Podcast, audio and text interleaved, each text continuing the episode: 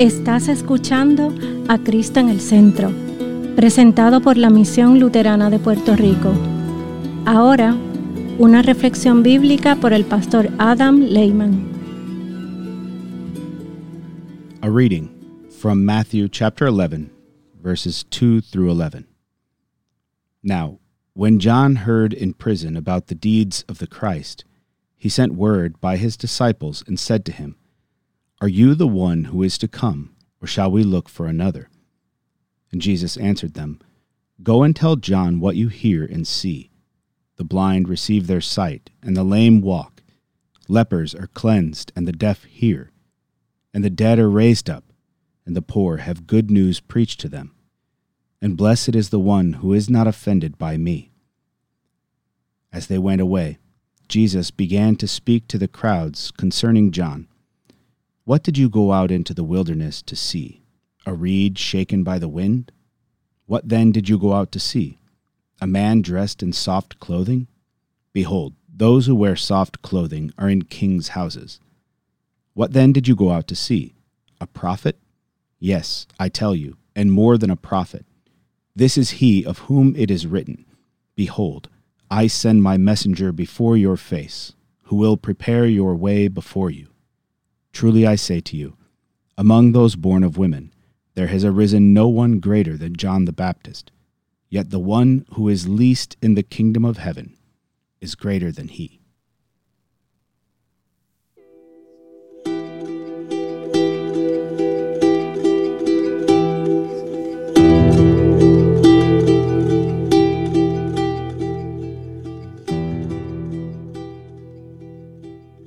In the name of Jesus.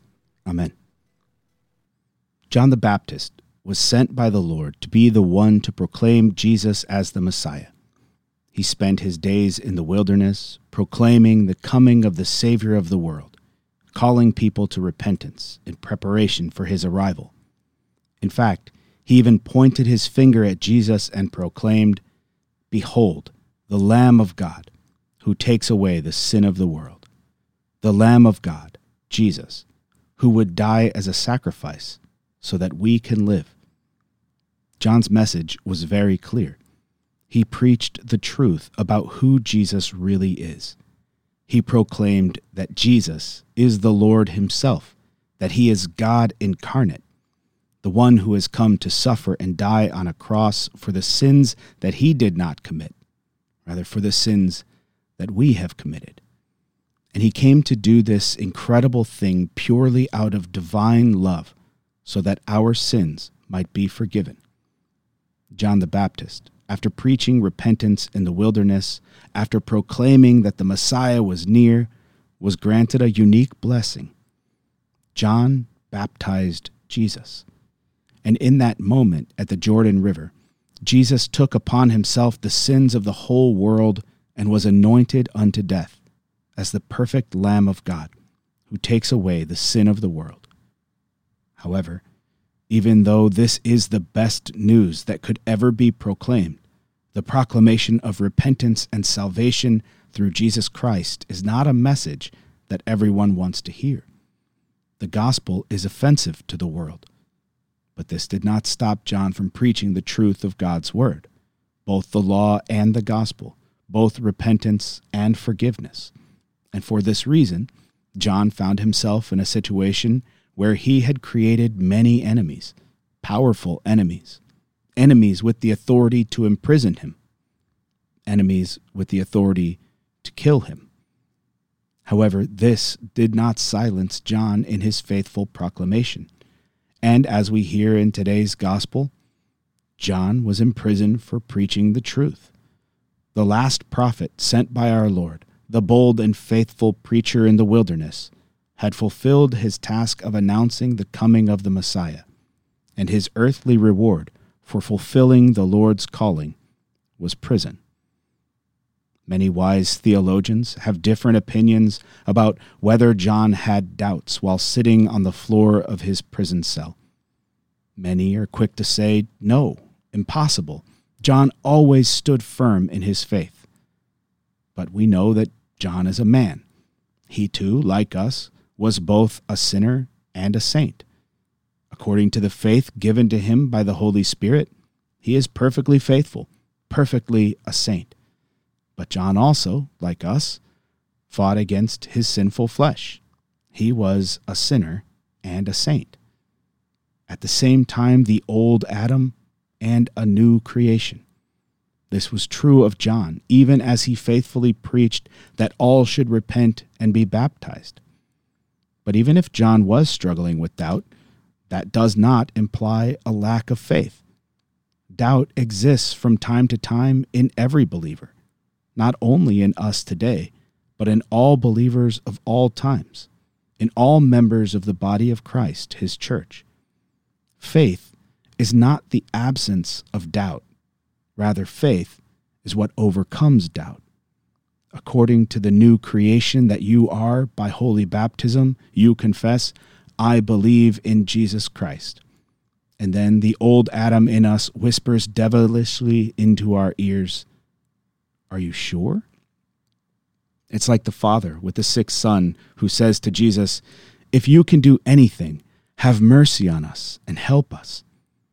Jesus answers the man, If you can believe, all things are possible for one who believes. And the boy's father immediately cried out to Jesus, I believe. Help my unbelief.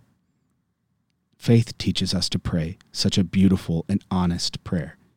Faith comforts us when the enemy of doubt approaches us. Faith encourages us, and the Holy Spirit strengthens us to stand firm when such attacks come upon us. That is why St. Paul tells the Ephesians that they must take up the shield of faith so that you can extinguish all the fiery darts of the evil one. A shield is a defensive weapon. Faith defends us against all attacks, including doubt, even when we take up the sword of the Spirit, which is the Word of God. This is our offensive weapon, which has been given to us to counterattack the old evil foe. However, even with all that said, I'm not so sure that John doubted that Jesus is the Christ. Instead, I think it would be better not to attribute John's question to doubt, but rather to faith. The shield of faith always goes hand in hand with the sword of the Spirit, the Word of God.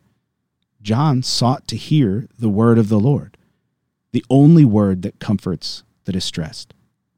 And John, while in prison, must certainly have been distressed. In that moment, John simply wanted to hear the word of his Lord.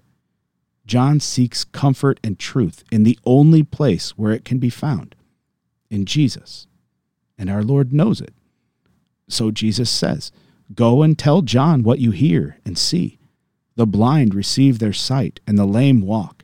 Lepers are cleansed, and the deaf hear. And the dead are raised up, and the poor have good news preached to them. And blessed is the one who is not offended by me.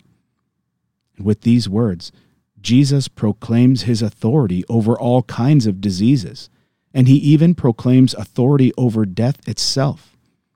This must have been deeply comforting to John for John to hear as he sat in his prison cell listening to these words that Jesus said to his disciples while waiting to be killed for his faithful preaching. Jesus even causes the dead to be raised. Surely Jesus is the Lamb of God who takes away the sin of the world. And this great message is not only for John, but also for you. John, Jesus has died to conquer death. He took all your sins upon himself and died for them. And now you can know that your sins are forgiven. Jesus is the Messiah, the Savior of the world.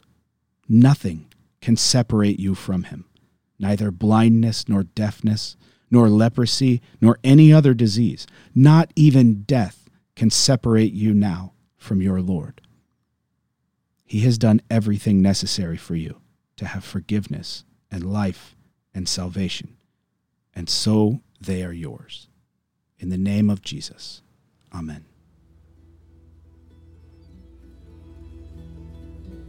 Esta ha sido una presentación de la Misión Luterana de Puerto Rico, a ministry of the Lutheran Church, Missouri Synod. Para conocer más, visítanos en www.cristoenelcentro.com.